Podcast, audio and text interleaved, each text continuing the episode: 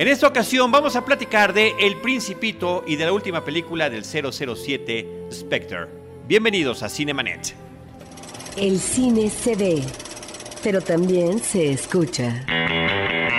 Se vive, se percibe, se comparte. Cinemanet comienza. Carlos del Río y Roberto Ortiz en cabina. www.cinemanet.com.mx es nuestro portal, es un espacio y podcast dedicado al mundo cinematográfico. Yo soy Carlos del Río y a nombre de Paulina Villavicencio, nuestra productora, y de Roberto Ortiz, les doy la más cordial bienvenida. Les agradezco que nos acompañen y le doy la bienvenida en los micrófonos de Cinemanet a Alejandro Alemán, alias arroba el Salón Rojo. Revista Cambio, blogs del Universal. Este, prosigue, prosigue, porque. de Dixo. Di- obviamente Dixo, sí. y algunos otros lugares por ahí. ¿Cómo están? Hoy sí va a estar este nivelado el asunto, no me van a echar montón. Porque tú y yo. Y bueno, vamos a ver cómo nos va con Spectre y El Principito. Así es, va a ser un mano a mano. Exacto. Y, y si te parece bien, Ale, empezamos primero con El Principito, que es la película que se estrena más recientemente de- o más paralelamente a la publicación de este episodio. Es una película dirigida por Mark Osborne, es una producción francesa, es una mezcla como de muchos talentos y de muchas ideas en una cinta que originalmente se estrenó fuera de competencia en Cannes. Estuvo también en el Festival Internacional de Morelia aquí en México y que ahora llega a nuestra cartelera, además de una forma muy interesante porque viene en tres versiones de audio. Está el audio original que entiendo es el de inglés, que estaba concebida para que fuera en inglés aunque sea producción francesa, con el audio en francés también y con la versión doblada del español.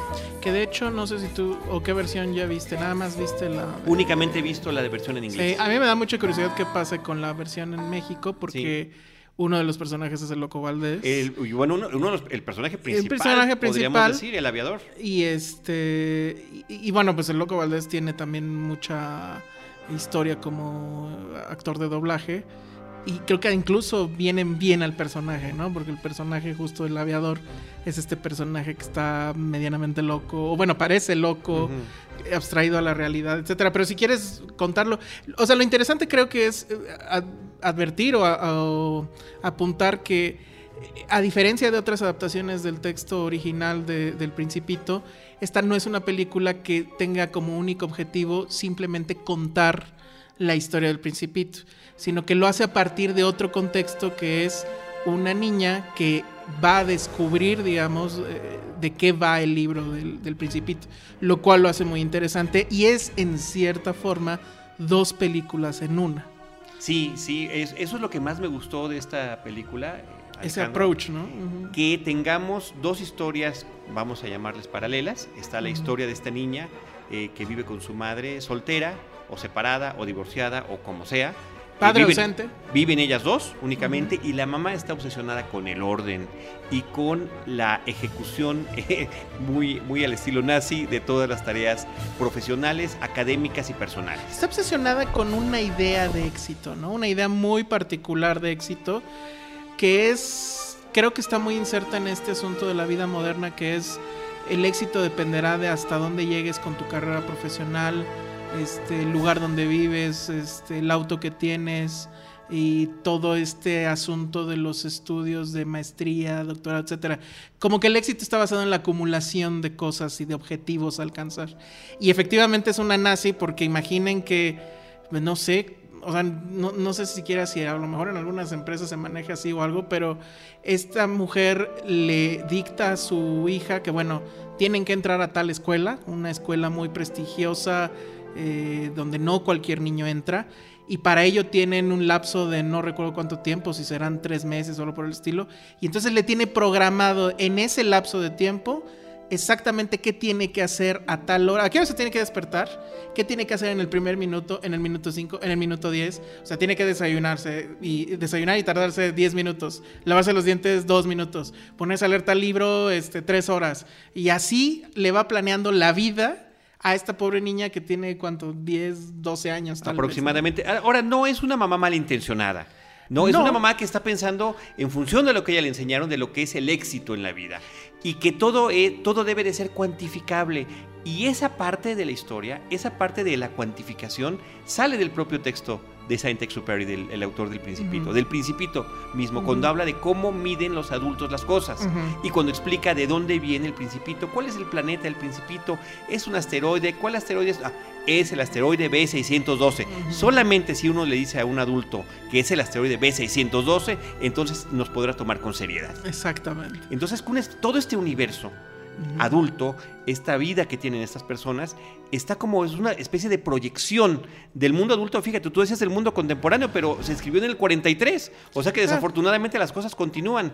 Las cosas son tan cuadradas en ese universo que hasta los árboles son cuadrados también. Sí, no, y es muy interesante, por ejemplo, estas tomas aéreas de la, pues, de la colonia en la que viven. Del suburbio. Del suburbio, es un suburbio donde todas las casas son exactamente iguales, todas las casas tienen el mismo patio verde y cuando ven, lo ven toda e, esa colonia o ese suburbio desde arriba, pareciera un chip de computadora, que donde lo que va entrando y saliendo pues son los autos, que podrían ser los pulsos eléctricos de, de, cualquier chip, y eso también es muy interesante. Y esta parte de la película, además, es justamente, propiamente creo, hecha con animación en computadora.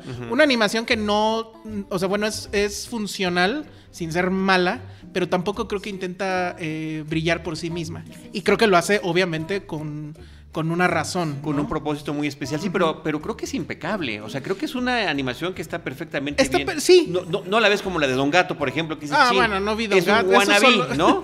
Eso solo te atreves tú. Porque fuiste a ver Don Gato. bueno, fuiste a ver Don Gato Rises. Porque yo fui a ver la primera y. sí, no, pero. Ya ni me acuerdo. No, pero es. O sea, creo que es una animación que no destaca. O sea, no vas a recordar al Principito por esa animación. La vas a recordar por lo que sigue. Y que lo que sigue es eh, pues este personaje, ¿no? En, en, este mundo donde todo es igual, donde todas las casas son idénticas, pintadas del mismo color, etcétera, eh, rompe todo este asunto una casa que no es incluso hecha con el mismo material, que tiene, se permite tener dos o tres pisos, que es de un personaje que es un aviador, ¿no? Es un aviador ya muy anciano, que tiene además un avión dentro de su casa y que pues es el loquito de la cuadra, ¿no? O sea, así lo ven los demás. Y va a empezar una relación, pues sí, de amistad con esta niña y este hombre, que pues al ver esta, a, esta pobre niña en esa obsesión por lo cuantificable, por las matemáticas, por eh, las horas que pasan en el reloj y demás, pues le va a intentar llevar a otro mundo y le va a intentar explicar una cosa que él vivió y que pues es justamente el inicio, ahí sí literal, del texto de, original del Principito. Del Principito, que este texto está narrado con stop motion, animación cuadro por cuadro, que es de una belleza verdaderamente sublime, diría yo. Cada fotograma me parece que es una obra de arte, lo podríamos colgar en un cuadro, y que es una proyección también, valga nuevamente el término, una proyección de los dibujos de Saint-Exupéry que vienen del libro original. Están completamente eh, basados en los dibujos originales, pero lo llevan a un nivel, eh, pues sí, hay una hay un virtuosismo ahí de, animación absoluto y esa es justamente la animación que se va a quedar en, en, la memoria, ¿no? Por esto digo que no creo que sea tan adrede el que la animación por computadora sea correcta, pero incluso es un poco fría, ¿no? no lo nota, no sé si lo Genérica, podría yo decir. Genérica. genérica. Es como si fuera un paquete de computadora, le bueno, pues este, ahí eh, no sé cómo funciona eso, pero suponiendo que fuera un asunto de, de cosas ya predefinidas y que puedan suceder. Y en cambio, la animación que sucede cuadro por cuadro, con además se nota la textura de los materiales. No quiero saber, y ni no quiero saber porque se me rompería un poco el corazón, que estuviera animada esa parte también con ayuda de la computadora. Ojalá no Ojalá todo. Es probable, no lo sé yo. probable, no lo todo, dudo. Ya todo tiene ahí la mano negra de la computadora. Pero, este, y digo, y está súper mal que lo digamos viniendo esto de un podcast, ¿no? Que pues se va a escuchar seguramente en un celular o una computadora. Pero no quiero romperme el corazón, quiero pensar que todavía hay cosas que se siguen haciendo a la antigüita y que resultan en una belleza extrema, ¿no? Entonces, podría a lo mejor ponerme a investigar, pero prefiero no saber. Quiero quedarme con la idea de que y tiene mucho sentido, insisto, con la historia, porque justamente esa es la parte de la historia donde habla de el poder de la imaginación y, demás, ¿no? Y esa parte, además, a mí me recordó mucho todo el tiempo, a lo mejor es este una tara mía o demás. Mí- yo la relacioné mucho con eh, la película de Pink Floyd, la de The Wall, porque creo que el mensaje es, es un poco lo mismo, ¿no? We don't need no education, we don't need no thought control y demás. No necesitamos educación, no necesitamos control mental, ni mucho menos. Entonces, creo que es un poco el mismo mensaje, pero evidentemente plasmado de una forma totalmente diferente, ¿no? Y que toda esa parte es además muy literal y muy fiel del libro original. Lo cual se agradece, lo cual es muy respetuoso, lo cual además lo hace muy especial porque, y eso es algo que lo platicábamos Alejandro saliendo justamente de la proyección, lo que más me gustó es que no te lo cuentan todo, no es el cuento del principito de principio a fin, son algunos pasajes, algunos de ellos inclusive incompletos, lo cual a mí me da como esta idea de que es un complemento del libro, que si conoces el libro te va a encantar, si no lo conoces te va a invitar a que lo conozcas y que tú tengas además esta película como un extra si tú quieres adentrarte a una eh, especie de realidad alterna donde otro niño, otro adulto, conocen esta historia y cómo reaccionan ante ella, porque al final de cuentas de lo que se trata el principito es de entender, recordar y no olvidar lo que se es cuando es niño, ¿no? Que yo creo que es el, el objetivo eh, más puro que puede tener un, ti- un tipo de películas estas, ¿no? Que, que te remita de esta manera tan amable, pero también tan inteligente al material original, ¿no? O sea, efectivamente quien no conozca el... Quien entre a la historia del Principito con esta película, forzosamente tendría, aunque sea por curiosidad, ir a, a leer el libro. Y eso me parece que es este, genial, ¿no? Sí, Ahora, no todo es... No todo es este, miel sobre hojuelas. Sí, desgraciadamente. Hay un tercer acto de la, de la, de la película, que yo creo que tampoco habría que abundar mucho en él, Alejandro, de qué se trata para no echar No, un porque spoiler. Ahí habría un spoiler. De una historia que creo viene de más, ¿no? O sea, creo que pudieron haber seguido por la línea en que venían. Y en el tercer acto siento que meten un elemento. No sé, este. que suena ya muy forzado. Les voy a hacer una analogía a ver, y a ver qué te parece esta analogía que voy a hacer. Es como la escena final de la última tentación de Cristo. Es un ¿qué hubiera pasado si no muero crucificado y si tengo una vida normal? Pero esa sí estaba bien hecha, mano. sí, no, ay, perdón. Pero con Scorsese no, te metas, pero mi chavo. temáticamente me parece que ese es el asunto. Un poco, ¿no? sí. ¿Qué pasaría si el principito creciera y se olvidara que es niño? Sin decir más, ni por qué, ni cómo. Y creo que allí mismo, en toda esa parte, hay una sobreexplicación de los personajes del principito que son innecesarios porque, afortunadamente, siempre se han explicado muy bien por sí mismo.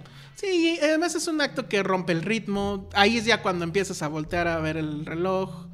Este, sí saca muchos. Ahí sí hubo un hay un claro rompimiento y que creo que es- no, no es nada afor- afortunado. Me atrevería a decir que incluso es un error. Porque eh, veníamos muy bien y, y pasa eso, ¿no? Pero, no creo eso que eso... eso pasa cuando te atreves a hacer algo diferente.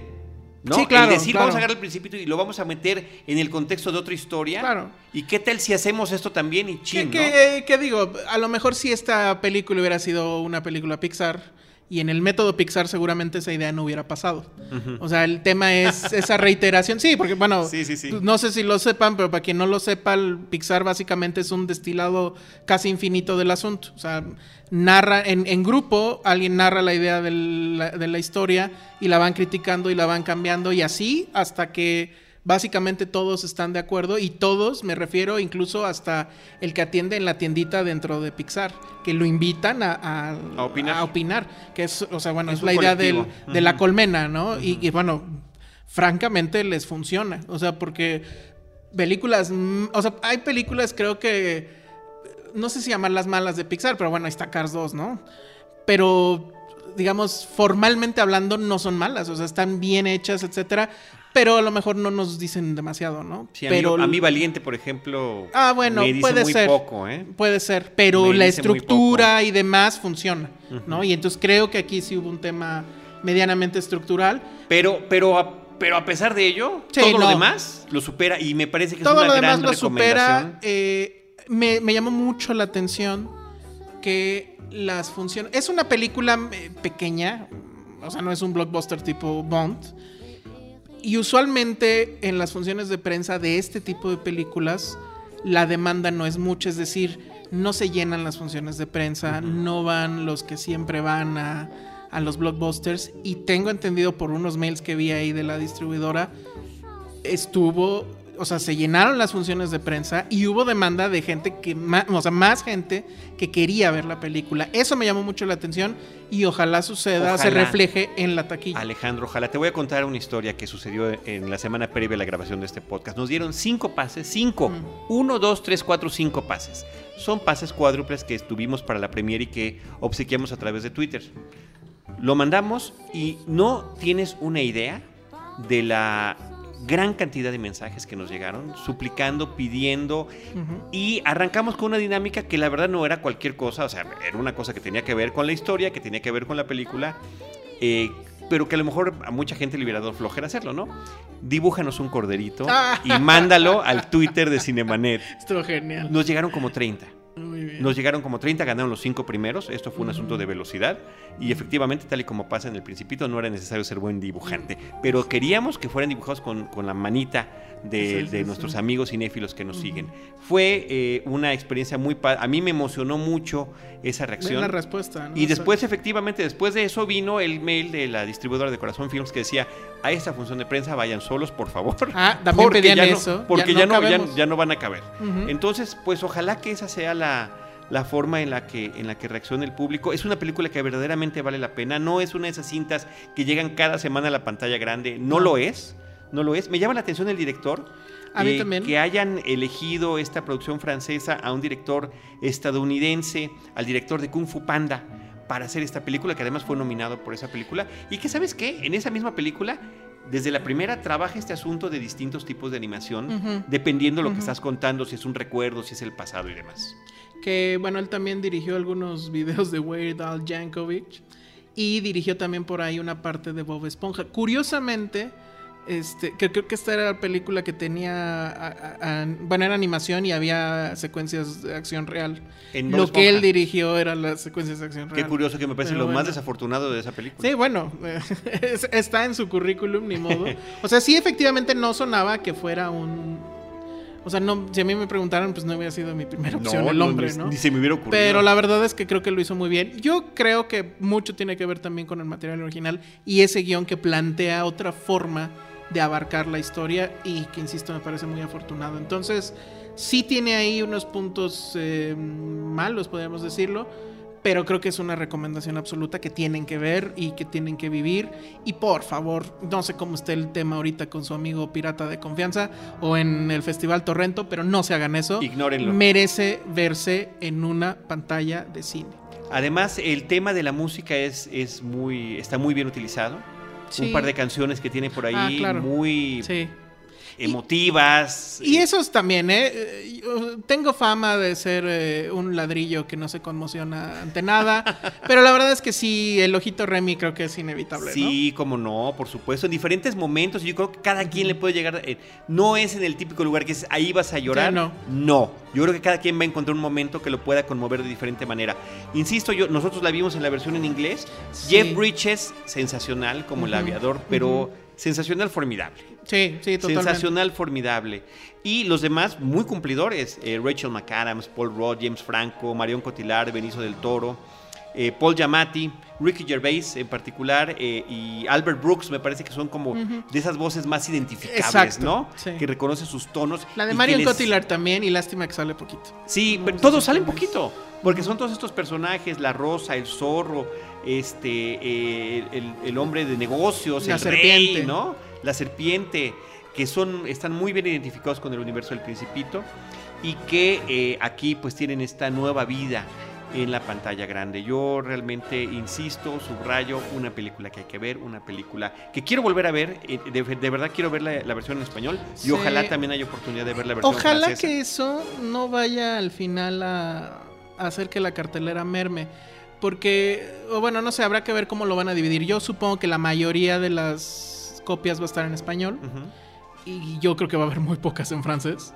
Pero yo sí quiero verla en las tres. O sea, Sí. nos faltan dos. Dan esas, dan- de verdad, uno se queda con ese entusiasmo. Y el otro es de, de releer el libro, ¿eh? Porque son Sí. libros, además, que uno lo leyó de niño y lo dice de una forma, lo lees de adolescente, de joven, de adulto, y cada vez que lo lees, cada vez que regresas a él, lo entiendes y lo aprecias de diferente manera. Y esta película ayuda también como a dar vueltas sobre los mismos temas, ¿no? Ya por último, eh, se estrena el viernes. ¿Qué día es el viernes?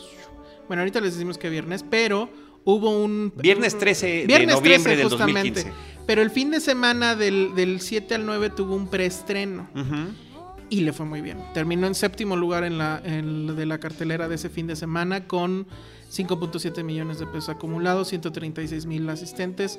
La verdad es que bastante bien para hacer tres días de exhibición. Entonces, este, pues vayan a verla, básicamente. Sí. Esa es mira, en si- la reacción en redes sociales es tal, y si para la, la demanda para la premier es tal, y si le fue también en el preestreno, que también lo estuvimos comentando, ¿eh? Ahí, vayan, vayan, aprovechen ahorita, pues bueno, qué mejor. Ahora no les digo cuál quedó en tercer lugar porque nos da chorrillo. Sí, se llama Don Gato. Exacto. Bueno, Oye, pues bien, ahí está el principito de Mark Osborne. Y ahora, vámonos ahora sí al momento de los, eh, de los trancazos. De los trancazos en la pantalla grande. Es la película número 24 de James Bond, la película número 24 de las oficiales de eh, Eon Productions. Sí. Everything or Nothing, descontando, por supuesto, Casino Royale, la primera versión que era una comedia. ¿Horrenda? Ajá. ¿Dispareja? ¿horrenda? No, horrenda, horrenda, Allen. horrenda, horrenda. Pero, pero es un pedacito, es como, un- es como ver Pues un sí. sketch de Saturday Night Live. Pues sí. Y un gran sketch, ¿no? Sí, sí, David. Niven So long, como, el, como el original eh, James Bond y, y- y Woody Allen como el sobrino. Es muy bueno, pero fuera de eso, unas persecuciones eh, ridículas y absurdas. Y la otra es eh, Never Say Never Again, nunca, nunca digas nunca jamás que hizo Sean cuando ella fuera de la producción de Broccoli de Salzman, ¿no? Que todo ese tema da para otro podcast, ¿no? Y, y ahí la recomendación sería que vieran un documental que se llama justamente Everything or Nothing. Este, pues está creo que en Festival Torrento. y, que es un el seguimiento de esa historia. Que bueno, yo no conocía, por ejemplo, el- la, historia de Lazenby, que es el que un- solamente lo hizo Sí, una George vez. Que en realidad llega a la producción haciéndose pasar por actor, porque él no era actor, era modelo, Modelo, sí. hombre obsesionado con Bond, y que al saber que ya no estaba Sean Connery, decide que de como sea, iba a entrar. Y al final se quiebra y les ya les confiesa, digan, ¿saben qué? Pues es que la verdad ni soy actor. Le dicen, oye, a ver, ¿cómo- o sea, engañaste a dos de los productores más perros que hay en la industria, que eran Broccoli y Saltzman. Saltzman. Obviamente eres un actor. y bueno, cuenta toda la historia de lo que pasó después, etcétera. Muchos otros datos. Es una historia fascinante. La de esta saga que además pues se niega a morir. Y, y ya sea con dando patadas de ahogado, creo, o a veces dando pasos muy firmes, como lo hizo con, con esta nueva era de Daniel Craig. Eh, es muy interesante. Yo creo que se presta para muchos estudios de mucha índole. Absolutamente. Desde cinemáticos hasta de negocios y demás. Imagínense que desde 1962 es- existen películas sobre el personaje secreto más famoso del mundo y que además han sido seis actores los que lo han interpretado. Y yo decía el otro día, pues uno puede identificar su infancia o su juventud de acuerdo al papa que te tocó o al James Bond que te tocó. Claro.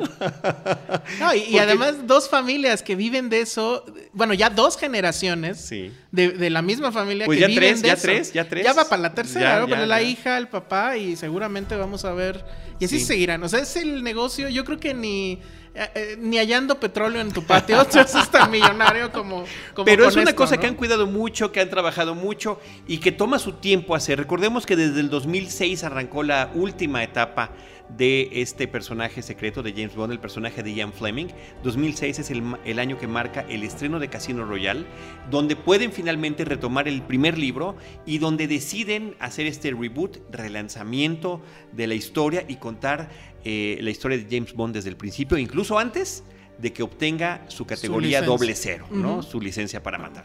Que eh, básicamente la, creo que las sagas rebotea cada que cambian a- a- al personaje que va a interpretar a No, Bond. no necesariamente, Pero- ¿eh? no, no necesariamente, porque por ejemplo, ah, mencionabas tú hace rato a George Lazenby, él salió en la película Al Servicio Secreto de Su. Majestad, on Her Majesty's Secret Service. Qué bien te la sabes, ¿eh? Ah, no, no, estás no, checando soy, el- no, soy obsesionado con el tema Muy de James bien. Bond. Eh, y hacia el final de esa película, esto no es un spoiler porque es una película de los 60, No, sí, por el amor por de Dios, favor, millennials lo sentimos mucho. se casa James Bond. Sí. Y Blofeld, Ernst Stavro Blofeld y su, eh, y su este, villana compañera alemana la asesinan hacia el final de la película. Y al inicio de una de las películas de Roger Moore, un personaje que aparece como Blofeld, está, está Roger Moore visitando la, la tumba de, su, esposa, con la que se casó el otro, y, este, y de, de, alguna manera también termina con Blofeld en esa primera secuencia inicial. Entonces, sí, como reboot no ha sido tal, inclusive cuando salió, déjame te doy otro dato interesante, porque se conecta con esta película de Spectre, que es la que vamos a hablar, que ni siquiera hemos dicho cuál es la que vamos a hablar. Es que la hacemos de emoción. Sí, mucho. Spectre. eh, eh, Spectre se caracteriza, entre otras cosas, porque en la secuencia inicial de créditos salen imágenes de personajes que habían salido en películas previas. Me parece que eso solamente había sucedido en Al Servicio Secreto de Su Majestad, mm. porque como estaba sustituyendo George Lazenby a Sean Connery, que pues realmente es insustituible de alguna manera, lo, que, lo que quisieron hacer para esa conexión es poner las escenas en la secuencia de créditos de algunas de las películas previas, ¿no? Entonces, de esta, de esta forma, dar la continuidad.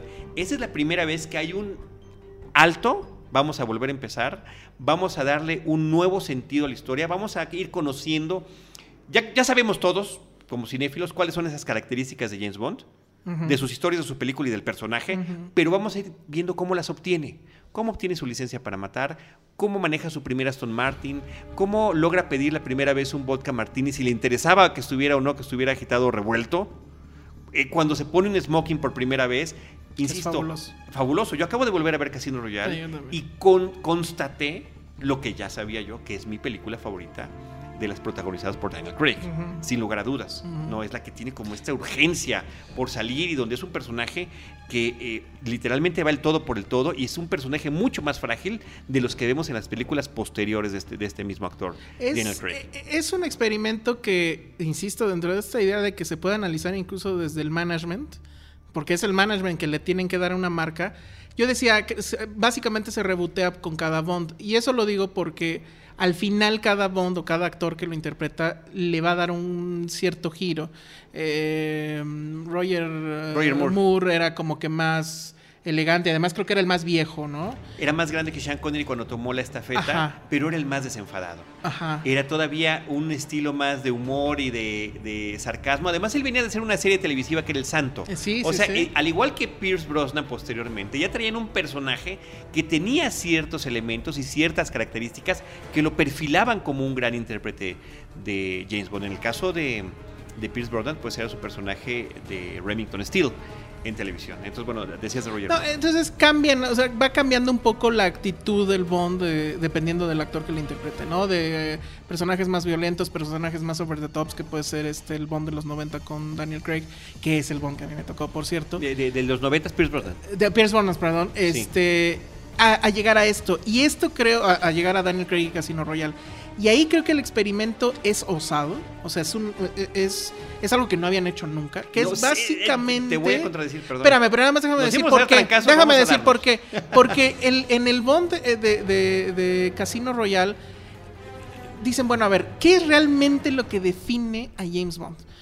No es el traje, no es el martini, no es la frase incluso no es el asunto del, bueno, las chicas están presentes y sí va a haber romance y va a haber sexo, pero, o sea, todas las cosas que dabas por sentado que tienen que existir en una película Bond, no necesariamente van a suceder en Casino Royale o no van a suceder exactamente de la misma manera que habían sucedido en las 20 anteriores. Eso a mí me parece que es muy interesante porque efectivamente creo que la pregunta que se hicieron es ¿qué define realmente al personaje, sus clichés o hay algo más. Y ese algo más creo que es lo que justo se explora en estas cuatro películas eh, interpretadas con Daniel Craig. Que además podrían cerrar ya un ciclo, tal y como nos lo han presentado hasta ahora, pero ahorita entramos en eso. Nada más para, para este, comentar sobre lo que estás diciendo.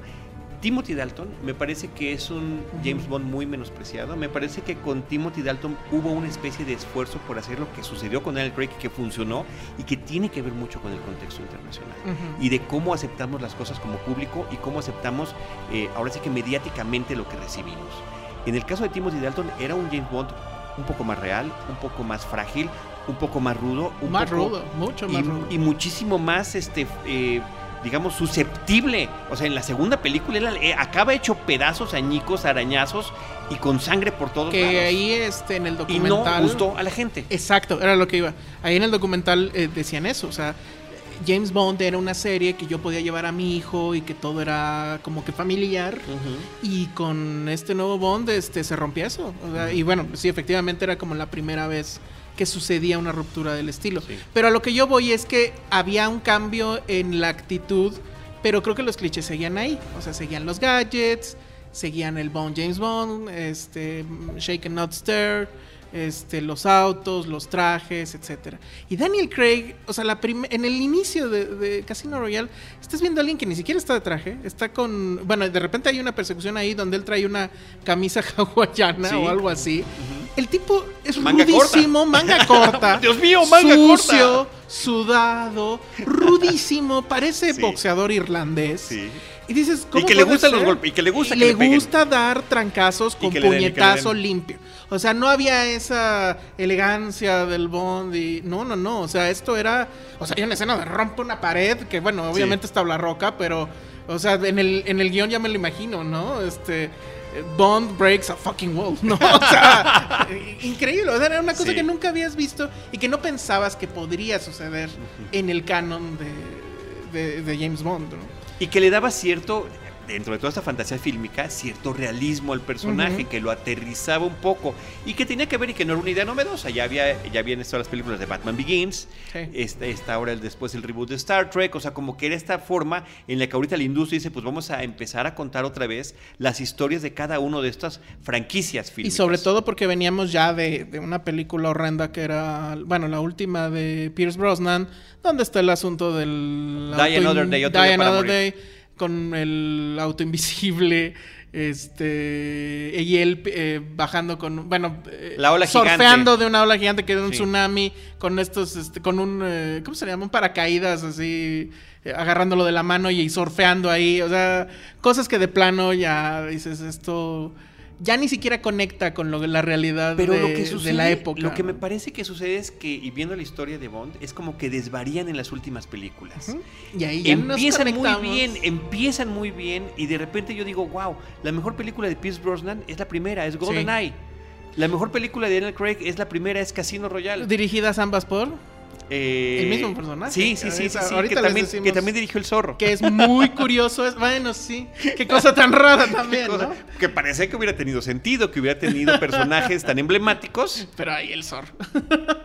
o sea, no por el personaje, sino porque la verdad la película pues era así como de... Sí, eh. no, no nos terminó de Pero bueno, efectivamente creo que este tema de eh, deshacerse de los clichés empieza en Casino Royale, va desarrollándose en... eh, bueno, Quantum es... Quantum ya ni la contamos, ¿no? Y fíjate que también la volví a ver. Y creo que no es tan mala como yo recordaba. Yo- me parece que lo que tiene es un pésimo final. Y es una película que, que me gusta, que está conectada eh, temporalmente con el final de Casino Royale. No sabemos de dónde sacó el nuevo Aston Martin, porque el otro lo habían destrozado, el Aston Martin Ujú. DB5 que saca en esa película. Pero esa sería la única duda que yo tendría en ese inicio. Pero es una cosa que sucede instantes después. Lo que pasa es que es una película que no aporta nada, ¿no? O sea, es simplemente otra misión. Y como que nos dimos cuenta, porque yo creo que eh, al ver Skyfall te das cuenta que Quantum en realidad es un poco un desperdicio.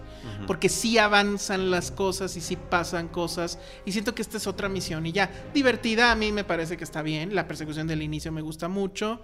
Y lo que más me gusta es que dura muy poco.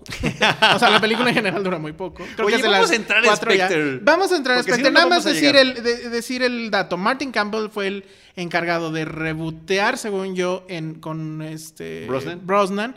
Es- fue el encargado de rebotear con Craig. Y estaría increíble que fuera el encargado de rebotear con el Idris Elba que ustedes quieran. Pero bueno, vamos a. ¿Será? vamos a Le Spectre. llegaremos a tener Yo- un- a mí me encantaría. Un es- Me tu- encantaría. bueno, Idris Elba es fantástico. Es además quien dice que estaba por ahí la crítica de que no porque el tipo era casi casi un callejero, no sé quién dijo.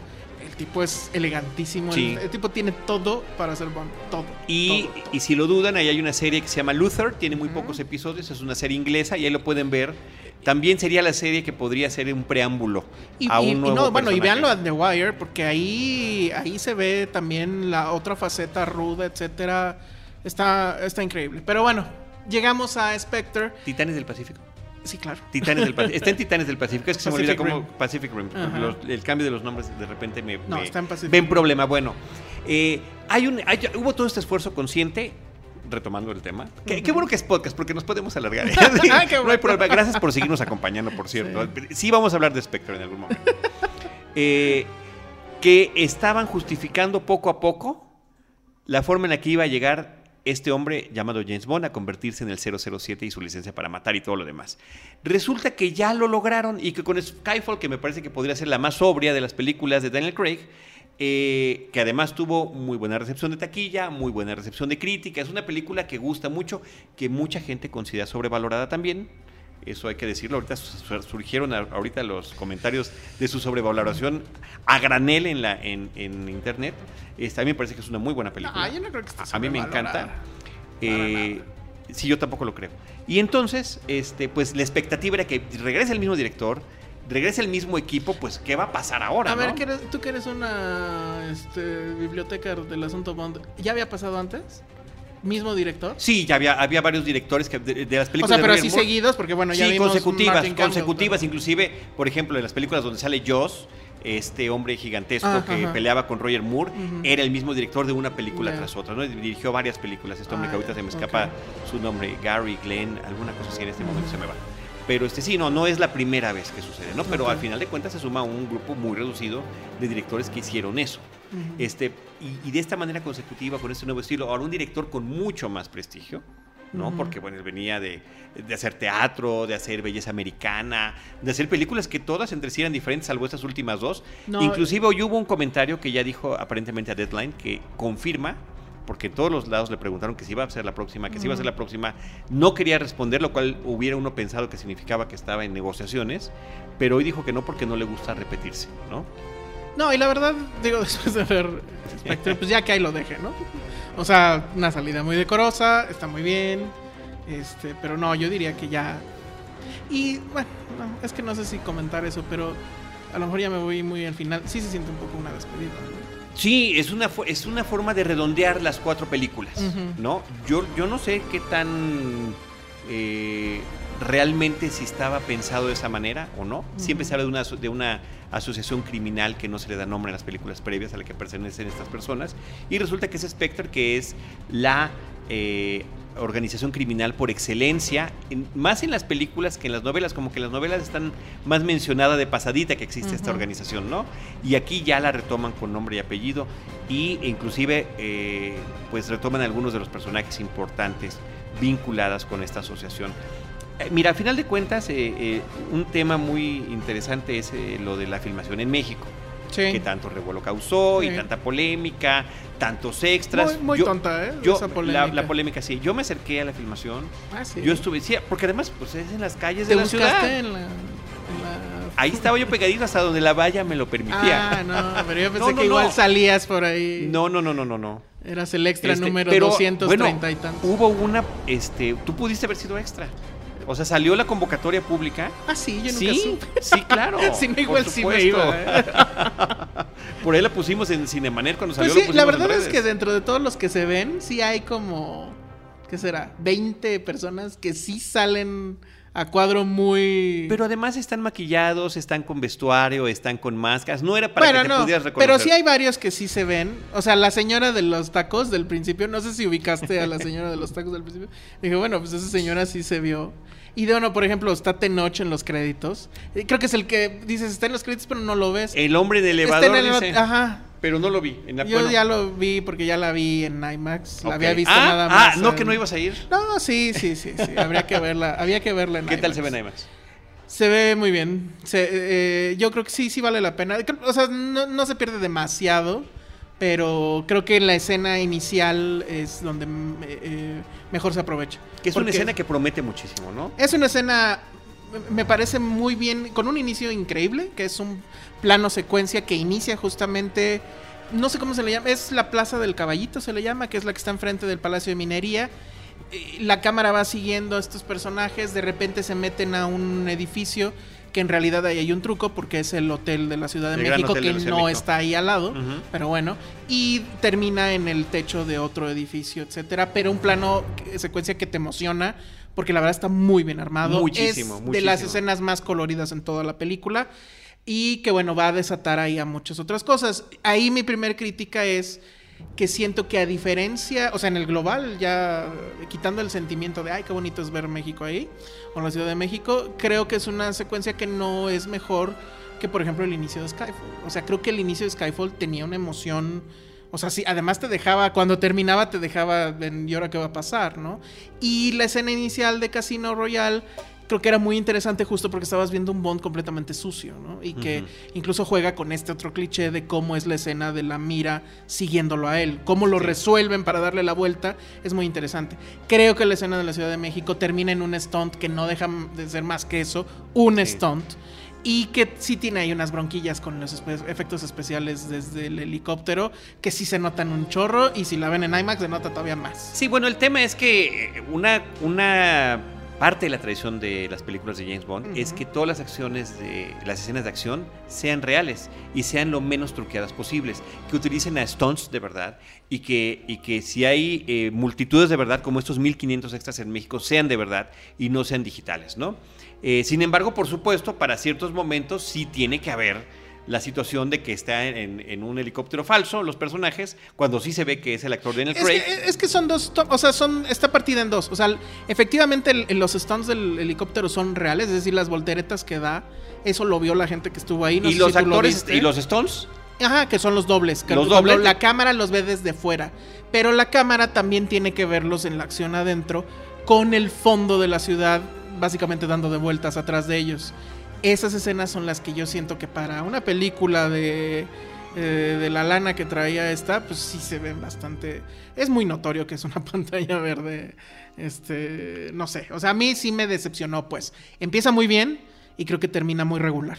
Pero no deja de ser una, escena muy emocionante. No es tan corta como uno hubiera esperado. El tema del, plano secuencia le da un estilo muy especial. Desde ahí empiezan ya a, retomar eh, fórmulas del pasado. Eh, hay una escena de humor en la caída de un edificio, por ejemplo, muy al estilo. Ese, yo vi cuando este hombre cae en cierto lugar y dije, ese era Roger Moore, ¿no? Realmente el que está cayendo y es Roger Moore. Y sería, no la primera, porque la primera se da desde la primera escena, una serie de referencias hacia las películas del pasado de Bond. Algunas muy, muy, muy, muy clavadas, como por ejemplo el disfraz que trae el 007 de Calavera, la máscara y el disfraz emulan por completo al disfraz de un sacerdote vudú de la película Vivi deja morir, que es la primera de Roger Moore. Sí, ya está muy eh, clavada. Muy clavada, pero, pero cuando tú lo ves y si ves las escenas. No, me y además en la misma alfombra roja donde tú estuviste eh, viendo a. Ah, ¿Les cuento? Estuvo bueno, la verdad. Pero lo contamos al final, lo contamos al final. Bueno, en esa alfombra roja y en otras entrevistas, eh, desde la película pasada, este Sam Mendes lo ha dicho, mi mis películas favoritas son dos de James Bond. Uno, la primera que vi, que es Vivi deja morir, que es donde sale este asunto, del vudú, de la muerte de Nueva Orleans, de esas procesiones que ahora las evoca a través del culto al Día de Muertos en México, ¿no? Porque este Día de Muertos que presentan en la película no existe. No. Así no es. No, no, no. Entonces. Eh, Aunque ya todos reclaman que, que sí sean, este. Que sí sea así. Que así deberían de ser. Sí. que de, hecho en la alfombra roja anduvo ahí Mancera, ¿cómo no se me ocurrió decirle eso? Pero creo que, incluso creo que ya dijo que sí iba a intentar que que fuera así. Creo que todos los props iban a quedarse aquí. O pues al menos duraron desde que se filmó la película. Hasta la alfombra hasta roja. la alfombra roja, que, ahí estaban. Los, eh, los, mismos props. inclusive yo creo que parte del mismo equipo de extras, porque estas que balan y demás y algunos de los movimientos pues están eh, son los mismos que vimos en, en las calles de la Ciudad de México cuando se estaba filmando la película y que estaban ahí en la alfombra roja, ¿no? Pero fíjate cómo estamos desvariando. Sí, cómo nos estamos yendo y no vamos. ¿Cuál sería el tema? Creo que no vale la pena contar la trama, creo que es muy self-explanatory, pero mi, mi asunto es, es una película muy oscura. Es una película además que empieza, eh, creo que ya no le queda otra alternativa más que después de haberse eh, desecho de todos estos clichés y de haber este eh, quitado los gadgets y demás, no le queda otra ya otro camino a San Méndez que empezar a retomar cosas efectivamente de eh, las películas anteriores. Pero tú lo ves como cierta nostalgia, yo lo veo como una única salida. Homenaje, no, fíjate, yo creo que algo salió mal. Sí. Vamos a justificar todos los elementos de Bond y, de repente, y, al final. Y al final llegas a lo mismo de siempre, ¿no? Pero además perfectamente bien elaborado. La secuencia precréditos, la canción. A mí no me gustó la canción de Sam Smith cuando la escuché, pero creo que con la escena de créditos la levanta. No la canción a los créditos, sino al revés. Sí extrañé a Adele, la verdad. Ah, pues sí, por supuesto que sí. Este. Qué mal que yo diga eso. El Aston Martin, Q, Money Penny. Q incluso está cambiado dentro de sí mismo. Aquí como que está siendo más chistosito y en la anterior, en Skyfall, no es así. Pero creo que el tema que a mí más me sacó de quicio, y a lo mejor aquí ya voy a adelantar un poco, es el tema del villano. Porque estamos regresando a este asunto del villano que, eh, que explica todo, que te va a lanzar un monólogo, en vez de agarrar una pistola y matarte. Como si diría estoy- Scott- como diría Scott exacto, Evil. Yo aquí estoy haciendo el papel de Scott en este, ¿cómo se llama? Austin En- Powers. En Austin Powers, porque efectivamente ya llega un momento en la película y dices, bueno, ya basta. Es que O sea, resulta que es anacrónico. eh, ¿sí? Absolutamente anacrónico que tengamos una vez más este megalómano Ujú. que es tan malo que quiere regodearse en su maldad y quiere restregárselo al héroe de la historia. Y eso ya sabemos que no va a salir bien. No, y además está llena, la verdad, de muchas tonterías que ya dices, no puede ser. Ok, estoy de acuerdo, es una película de James Bond, hay que hacer un suspension of disbelief enorme, pero yo no me sentí engañado nunca, ni con Skyfall, ni siquiera con Quantum, y mucho menos con Casino Royale. Y aquí sí pasan tantas tonterías como... Y aquí sí van a venir a lo mejor algunos spoilers, conste. Y perdón por la gente de producción que a lo mejor está escuchando esto y no ha ido a ver la película. Pero el tema este, por ejemplo, del anillo. Porque resulta que todo lo anterior estaba ligado a la misma corporación y no que todos traen el mismo anillo. ¿Por qué los anteriores no traían el anillo? Todo este asunto de, no sé, la obsesión con los helicópteros en esta película. Creo que hay como cuatro. Y pues a mí me quedó claro que viajar en helicóptero es muy mal negocio. Es muy peligroso. Este, muy peligroso.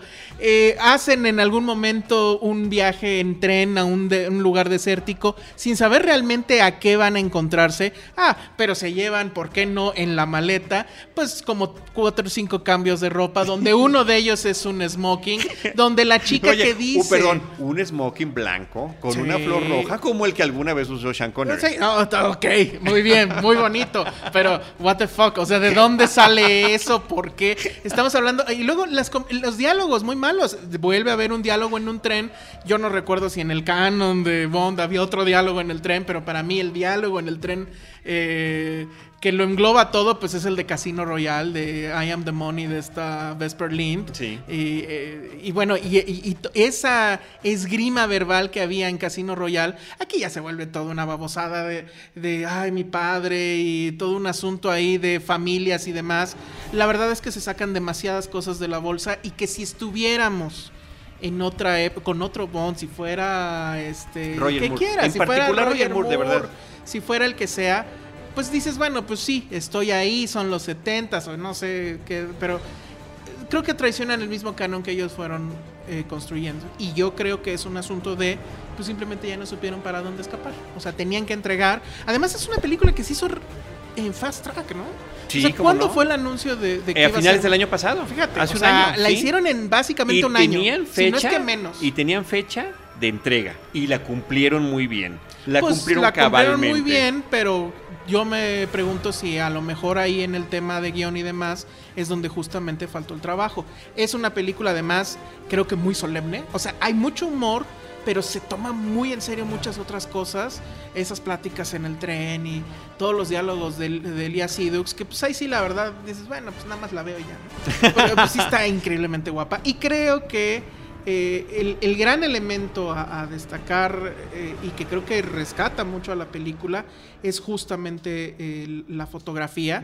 Creo que se dieron cuenta de la eh, de lo que hacía Roger Dickens o de, de- de la, de escuela de, cómo se debe de fotografiar una película de, de Roger Dickens y en este caso Que fue eh, quien fotografió Skyfall. Exactamente. Hoyte Van Hoytema creo que lo hace muy bien. Es una película que yo creo que el 80% está filmada en la oscuridad. En este en edificios en ruinas, en salas de juntas que estúpidamente no están bien iluminadas. Por Dios, esa Porque escena son malos. Sí, ¿no? O sea, Alejandro, son yo malos. yo dije, no, hombre, pues yo creo que ni Salinas tenía una sala de juntas así, mano. O sea, sí eres una cosa muy tonta. Pero aún con todo eso, creo que el, el- el gran mérito es para el fotógrafo. Porque con todas esas tonterías sale avante. Tiene unos encuadres muy interesantes y sí tiene muchos perfect shots. Pero en general a mí me decepcionó. O sea, ya la vi dos veces. Creo que la segunda vez lo odié un poco menos. Está bien, pero es una película Bond. Pero no es una gran película Bond como sí lo fueron Casino y como sí lo fueron este, Skyfall. ¿no? Pero no está tan mal como Quantum. No. Mira, yo creo que es una película muy bien hecha. Yo creo que cada elemento lo hacen muy bien y cada secuencia está muy bien armada. Y como dije yo en, en mi reseña de la revista Cine Premier, son como bloques de Lego. Embonan perfectamente bien, además que cuando lo ves cada uno es de diferente color. O sea, es como, como un episodio, otro episodio, otro episodio, otro episodio, que ni siquiera sabes cómo llegan a esos lugares, ¿no? Sí, En las claro. películas anteriores como que estaba mucho, eh, principalmente en Casino Royale, inclusive en Quantum. Sí. Estás viendo sí. cómo suceden las cosas Todos cómo sabes se por qué tienen que ir de B de un de A lugar a otro. Aquí hay muchas tontas. Por ejemplo, esa estupidez de me voy en carro desde Londres a Roma. Ajá, chinga.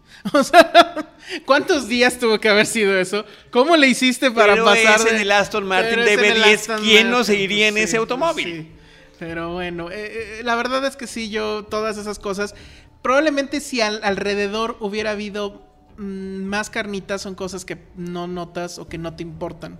Pero al no haber tanto de eso, pues sí te resaltan demasiado. E insisto, sobre todo por el canon de lo que habían hecho las tres anteriores. Sí, Ese, pero con- creo, eh, sí, efectivamente. es Estamos decepcionados porque no es eh, una película de la calidad de las previas. Pero no significa que sea una pésima película por, de ninguna manera. no. Me parece que es una película muy bien hecha. Me parece que es una película que tiene grandes escenas y grandes secuencias. Y déjame te digo Pero algo. memorables.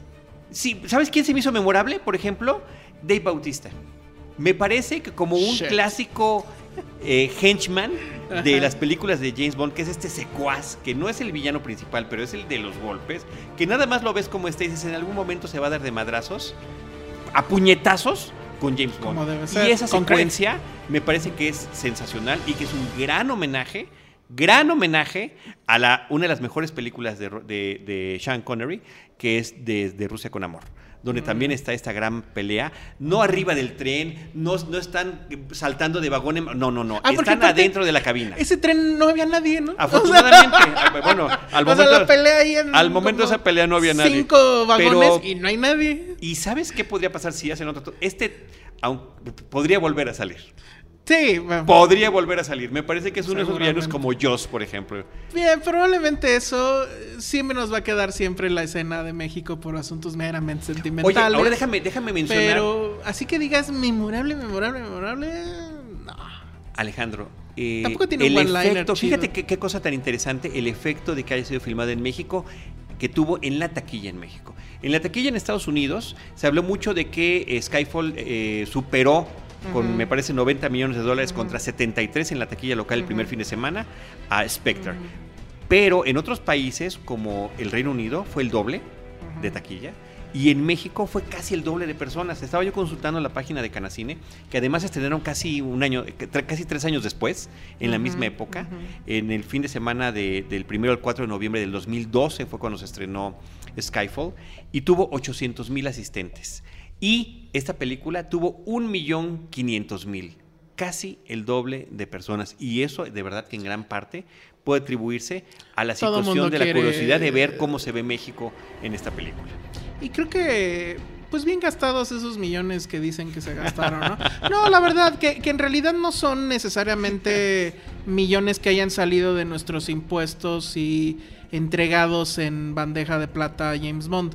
Eh, mucho de ello fue pues, colaboración con extras, eh, colaboración de las locaciones, etcétera. A mí me parece que si se van a gastar esa lana en promover a México con sus pésimos anuncios de Visit México o la opción es que aparezca México en una película de James Bond, pues creo que es muy obvio, ¿no? Y fíjate Eh, cómo, cómo se ha mencionado eh, críticas a favor y críticas en contra de la película, porque además en Rotten Tomatoes tiene un 62% de aprobación. Pero al todos de están de esto, acuerdo que lo mejor es México. que lo mejor es la secuencia de México, que promete mucho, y muchos dicen, filmada en México en el Día de Muertos, ¿no? Sí. que además como si efectivamente además el se hubiera tema- aprovechado. Ah, eh, eh, No, es que además pareciera, y ahí sí, para que veas si hay trabajo de guion, que efectivamente el tema de México sí era una idea desde un inicio, desde la génesis de la película, porque la película, no sé si eso también en el canon de Bond sea, ya haya pasado, inicia con un epígrafe, The Dead are... Alive. Los muertos, The Dead are alive, ¿no? Los muertos están vivos, que es en sí mismo un poco un spoiler.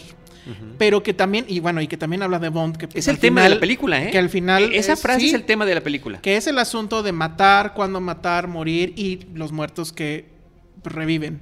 Entonces, en ese sentido, pues que empiece en la Ciudad de México no parece un tema de, ay, pues son los que más lana nos ofrecieron y ahí vamos. O sea, pareciera que efectivamente era parte del guion y, y era una idea desde la génesis. Sí. Está Puede ser que en- no, pero lo, lo redondearon muy bien, eso sí. Respondiendo a tu pregunta, está fuera de canon. Eh, y si fueran, decía los muertos, decía en inglés, The Dead Are Alive, ¿no? Los muertos están vivos. Si fuera en mexicana la película, diría, no andaba muerto, andaba de parranda. Justamente. Justamente. Ahora, para clavarme yo en mi parte nerd, ¿te has dado cuenta cómo Skyfall y ahora esta tiene demasiadas conexiones con los Batman de Nolan? Particularmente con The Dark Knight y ahora incluso en esta con la tercera. Pa- Para mí Dave Bautista pues era un Bane. Ajá. Pero es mejor, pelea- es mejor Dave Bautista que Sí, ese Bane, claro, que ese Bane miserable de la película Claro. de Nolan. Bueno, pero Dave Bautista no creo que fuera tan buen actor como este. Se me olvida quién hizo a Bane, pero bueno. Él. Él. Mad Max. M- eh, Mad Max, exacto. Pero eh, es curioso, ¿no? Hay muchas cosas que, que se repiten de, de ambas películas en estas dos últimas de Bond. En, en Skyfall, cuando sale el Aston Martin, pues es un poco cuando sale la moto en, en The Dark Knight. Esta pelea, pues me recordó mucho a la pelea con este. Con Bane. Con Bane. Hay una escena donde van a meter al personaje en una de estos este, camiones que son como de la policía, como, como las Julias, que es donde meten a dos caras. Siento que se repiten demasiadas Sí. cosas. Creo que Sam Mendes es muy fan de Nolan en ese aspecto. Se me Podría ser, muy pero al final de cuentas te digo, es más fan de- del resto de las películas de Bond. O sea, eh, realmente la cantidad de, de guiños, de, de situaciones que se repiten y que emulan, inclusive hasta los diálogos. ¿Te acuerdas tú de ese diálogo clásico de Goldfinger, por ejemplo? Que por cierto sale un Rolls Royce como el Rolls Royce de. Goldfinger, ¿no? Pero una de las escenas clásicas de Bond que además eran súper ridículas, pero extraordinariamente divertidas y que tenía que ver con este asunto de que ya lo atrapé. Lo voy a matar, pero no lo voy a matar todavía. Le voy a contar todo Voy mi a plan. contar mi plan. ¿no? Entonces está amarrado Sean Connery en una mesa con las piernas abiertas Ah, y un rayo láser gigante empieza a avanzar entre su entrepierna, poco a poco acercándose, ¿no? Y le dice eh, Sean Connery, ¿quieres, espera usted que hable? Do you expect dice, me to no, talk?" no, déjame, ahorita te lo digo. Dice, no, señor Bond, yo espero que muera. Do you expect me to talk? No, Mr. Bond, I expect you to die. Justamente así. Y tiene un diálogo muy similar que inclusive sale en el, en el tráiler de la película, ¿no? ¿A qué veniste? Ah, en fin, ya no, lo, ya no digo más, por si no la Pero visto. bueno, eh, en el, en el o, global. o, o, perdón, o este lugar, ¿no? Ridículo, en, en, un, en, una, en un- los Alpes suizos, este, o en los Alpes de no sé dónde, que, que tienen esta construcción, que es un hospital o es un centro de, de curación, pues se parece muchísimo a la guarida de Blofeld en el servicio de secreto de su majestad, ¿no? Y así, así a lo largo de la película hay un montón Sí están muy de situaciones que, que- No, no, pero... Oye, solo son 24. Sí, claro, en cualquier momento las veo todas. Yo no las he visto todas, tú sí, ¿verdad? No, por- y más de una vez, todas más de una vez. No, no, pues no. Yo creo que las que volví a ver, pues porque eran mi Bond, es Daniel Craig. Y es loco porque en serio en mi mente no había otro Bond hasta que llegó este... ¿Nunca te simpatizó Pierce Brosnan? Perdón, Pierce Brosnan. Yo pensé que era el, el, el Bond por excelencia hasta que llegó Daniel Craig. Sí. Y ya después vi las otras, pero no vi todas. O sea, Cada- vi algunas de Sean Connery, este, Roger Moore, etcétera, pero ver todas... Cada uno tiene su encanto. Fíjate que ahorita este, explorando ahí en- y navegando en Rotten Tomatoes, viene la lista en orden de gustos de, de esta serie de críticos, ¿no? Y me sorprendió mucho que Doctor No está mucho mejor calificada que desde Rusia con Amor, que para mí es la mejor de Sean Connery. Pero en fin, bueno, ya son, ya son detalles de gustos de cada Oye, quien. pero muy bien, porque le voy a confesar al público, tú saliendo de la sala, yo te estaba mandando mensajes. Ah, Ah, bueno, sí. porque Ahí va la fuimos, historia, ahí va a, la la, historia, sí. fuimos a la a la A la gran premier. a la gran premier. El 2, de, el 2 de noviembre, Sí. que también fue un gran detalle, que el, el 1 de noviembre, que lo hicieron en Día de Muertos. Sí, eh, y que fue en el Auditorio Nacional. Y la verdad fue una gran alfombra roja. Yo no recuerdo otra de esa magnitud. Aquí en México, Aquí en México. de esa espectacularidad, de esa yo espectacularidad, donde además todos estuvieron presentes. O sea, desde el director hasta Stephanie Sigman, que Sí, Spoiler, chistoso, sale bien ¿verdad? poquito. Sí, sale muy poquito. hasta... Nos la vendieron como chica Bond y Sí, no, no, no. no anda calificando. Este, no, porque pues se, se queda como que en el Sí, o sea, en el interruptus, ¿no? No, sí, eh, no, no porque no, no porque no lo haya hecho, hecho bien, sino porque sale muy, muy poquito Y tiempo. nada más le da un beso. Bueno, pero estamos contando. Pero bueno, entonces, eh, bueno, también estaba ahí Mónica Bellucci, etcétera. Entonces, bueno. no, Mónica Bellucci, Lía Sedor, Christoph Waltz, Todos, Sam todos, Mendes, o sea, todos Dave estaban. Bautista. Yo, la verdad, no soy fan de las eh, alfombras rojas. Siempre llaman a los medios. Pues usualmente, pues para llenar ahí el espacio, para que, pues sí, los que toman fotos, etcétera, la televisión sobre todo. Los medios escritos no tenemos demasiado que hacer ahí. Y la verdad, yo eh, ya tiene muchos años que no hago esto, lo siento, pero sí fui a faner. O sea, no me interesaba, comillas, entrevistar a nadie, que eso no es una entrevista porque tienes un minuto, si bien te va, de que el, per- de que el actor lo lleven ahí donde tú estás y que tú puedas preguntar algo. Sin embargo, estuvo muy bien, la verdad, muy bien organizada. Este. mm, eh, Casi todos los, eh, actores se detuvieron, incluso con la prensa escrita, donde estaba yo presente. El la que pasó como carro de Fórmula 1 fue Mónica Bellucci. Ahí sí, pues casi nada más vi un, un blue rojo de su vestido, creo que era rojo. Este. ¿Cómo se llama el malo? Este. Christoph Waltz. Chris Waltz tampoco quiso ya hablar con la prensa. Sí vi en otras fotos que sí estuvo con los fans, pero con la prensa no se detuvo para nada. Eh, pero Daniel Craig sí, sí estuvo ahí, me firmó mi, mi Blu-ray de Casino Royale.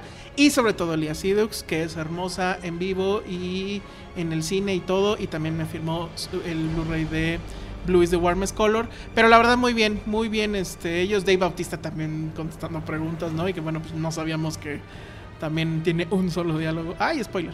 Pero este, todo, todo muy, muy bien. Y tú, mientras tanto, mientras yo estaba atrás en, ahí en un corral Apre- apretujado. eh, de la ignominia. Tú estabas casi casi desfilando en la alfombra con las grandes luminarias políticas de este No, país. entré, entré por la puerta de público, pero ya estaba en la sala y todo lo que sucedió en, las- en la alfombra roja lo estábamos viendo en las Y pantallas ahí del entonces auditorio. viste, creo, mi cara de idiota cuando Lía Sidux se acercó y Es que finalmente me- me dio y le mucha dije risa. te amo. Y ya lo buscaste, está en, está en iTunes, está en YouTube. Ah, video. ¿sí? ah, lo voy a buscar. Sí, sí, sí, ahí ah, hubo un colega por ahí de, de- de otro medio que estaba tomando video. No salgo, pero sí tomó la escena donde toma mi, mi- el Blu-ray. y No, lo- a mí me dio mucha gracia que yo estaba y dije, ahí está Alejandro. Oye, este, eh, muy, muy, qué bueno que mencionas lo de la alfombra eh, roja y de la premier. Me parece que está padrísimo que hayamos tenido una premier de, de tamaño internacional. No nada más por la gente que vino, por la organización, por eh, la forma en la que decoraron todo. Eh, retomar todos esos elementos que fueron parte de la escenografía de las escenas de la calle de la Ciudad de México y tenerlos ahí vivos me parece que fue un detalle No, impresionante. Y conforme fue oscureciendo, estaba el Aston Martin, estaba el Estaba- Jaguar. O sea, no, bueno, fue una estaba cosa todo, en estaba grande. por ahí Miguel Mancera, estaba por ahí Miguel Alemán, que de hecho está agradecido en los créditos finales.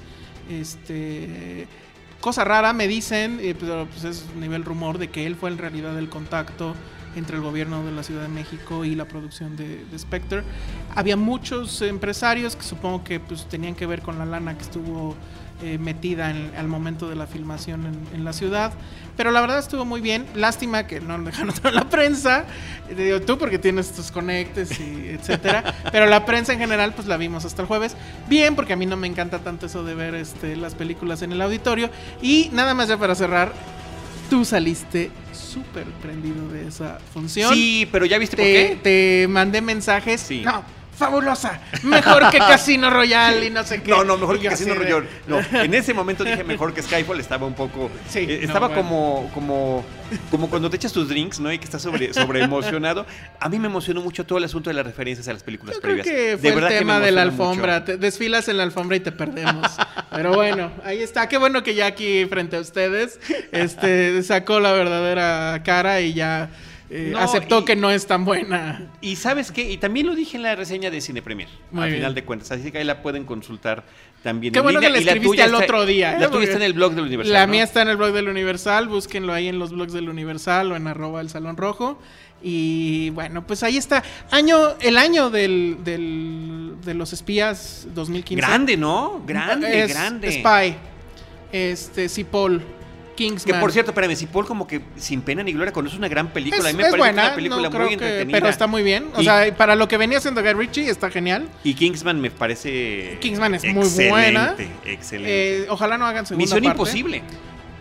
Iba a llegar hasta el final. Bridge of Spies es imperdible, la Sí. película de Steven Spielberg. Todavía está en cartelera. Que yo creo que va a estar nominada al Oscar. Puentes y seguramente Tom Hanks debería de estarlo, creo yo. Y creo que la que gana, eh, por lo menos en, en- en el global de lo que entendemos por espías, es Misión Imposible Sí, 5. cómo no. Le gana, ¿Cómo no? le pasa creo de calle a Spectre. Y, y ese sí tiene muchas escenas memorables, por lo menos una, la de la ópera, Turandot, las referencias a Puccini, etcétera. Eso me gustó. O sea, hace Sí. referencias a muchas otras cosas y no a sí misma, ¿no? Pero hace referencia a James Bond a final de Bueno, cuentas. ¿no? Misión Imposible es una referencia a James ¿Sí? Bond per se, pero Sí. creo que encontraron una forma mucho más elegante de hacer el tema. Me encanta en Misión Imposible que eh, lo que creías que iba a ser la gran escena, la queman a los cinco primeros minutos y sin embargo encuentran la forma de que siga siendo emocionante, de que nunca baje, de que sea divertida, etcétera. A mí me parece que es mucho mejor película. Y la conexión de Lia Sedó con las dos franquicias, ¿no? Exactamente, que eso es muy interesante. Entonces, bueno, creo que este año o en esta confrontación sí ganó, sí le ganó Ethan Hunt a James Bond. Pero vamos a hacer feo, balance. Ese bueno. balance hay que hacerlo con calma. Eh, Sí. Ahora que, oye, que se acabe el año ya se está acabando. Sí, es más, no. algunos que están oyendo este podcast lo están oyendo ya en el 2016. ¿Es en serio? Ah, muy bien. Saludos desde el pasado. Saludos desde noviembre, inicios de noviembre del 2015. Bueno, pues gracias. Alejandro, qué bueno que viniste. Gracias. Arroba el Salón Rojo, muchas gracias por venir. Este Gusi, Uriel, Dani, Omar, eh, a todo el equipo de Anchor Sound, muchísimas gracias por su apoyo constante a este proyecto de Cinemanet y a todos ustedes, sobre todo, que nos escuchan, que nos permiten además, Alejandro, estar eh, también junto con el podcast de Dixo de, de Dos Tipos de Cuidado y con el podcast de Cine Premier a partir de esta reunión que hicimos para lo del tema de Volver al Futuro. Sí. Seguimos ahí, en, afortunadamente, en los primeros lugares de podcast de cine y televisión en iTunes, lo cual a mí me da muchísimo gusto. Sí, eh, eh, la verdad es que estuvo muy bien ese asunto. Creo que el- sí queremos repetirlo. Este, pues creo que lo más eh, atinado sería hacerlo con Star Wars y, queremos ya. volverlo a planear, eh, eh, pero sí ya lo tenemos que hacer ya. Eh, pero muy bien, muchas gracias a todos los que escucharon ese eh, crossover de podcasts. Y insisto, lo dije en, en aquel momento, creo que el, el asunto principal, bueno, primero pues es juntarnos porque siempre que nos juntamos y estamos hablando de cine, pues creo que salen cosas muy padres y de repente no está el micrófono para registrarlas. Y segundo, eh, sí eh, eh, reforzar este asunto de que el podcast es un medio que va creciendo, que creo que como yo, yo diría que está en su etapa 2.0 ya, Hmm. porque digo, y Cinemanet pues empezó desde la 1.0 y chance desde mucho antes. Este, Diez añitos. Sí, o sea, aquí voy a confesar eh, una cursilada. Yo sí lo escuchaba desde, pues desde que empezó, yo creo. O sea, yo no tenía el registro bien a bien cuando habían empezado, etcétera. Y yo sí decía, ojalá algún día me invitaran. Pero yo todavía ni escribía, ni hacía nada. Yo quería estar en estos micrófonos y, y la verdad sí me da mucho Ah, qué gusto padre. y muchas felicidades No, por esto qué- que has, qué padre comentario, has de verdad hecho. que muchas serio, gracias. es- para mí significa mucho. Y, y- y esa era la idea, ¿no? Que, que vieran que el podcast es un, es un medio fuerte, que creo que está creciendo. Y para todos aquellos que dicen que ya nada más la onda es el blog con V y, y los estrellitas del YouTube, pues no, no creo. Creo que el contenido eh, fuerte, chistoso y demás está en los podcasts, ¿no? Y Pues nos pues da- gracias por escuchar. Nos da oportunidad de tener estas charlas y explayarnos de esta manera. Exacto, sí, y ya vámonos, porque si no, no voy Sí, a llegar al vámonos. cine. Arroba Cinemanet, eh, facebook.com diagonal Cinemanet, Cinemanet1 en Instagram y en YouTube. Y por supuesto en iTunes nos encuentran bajo ese mismo nombre. En cualquiera de estos espacios les estaremos esperando la próxima ocasión con cine, cine y más cine.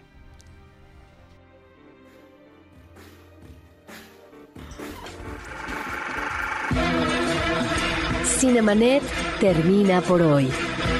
Más cine en Cinemanet.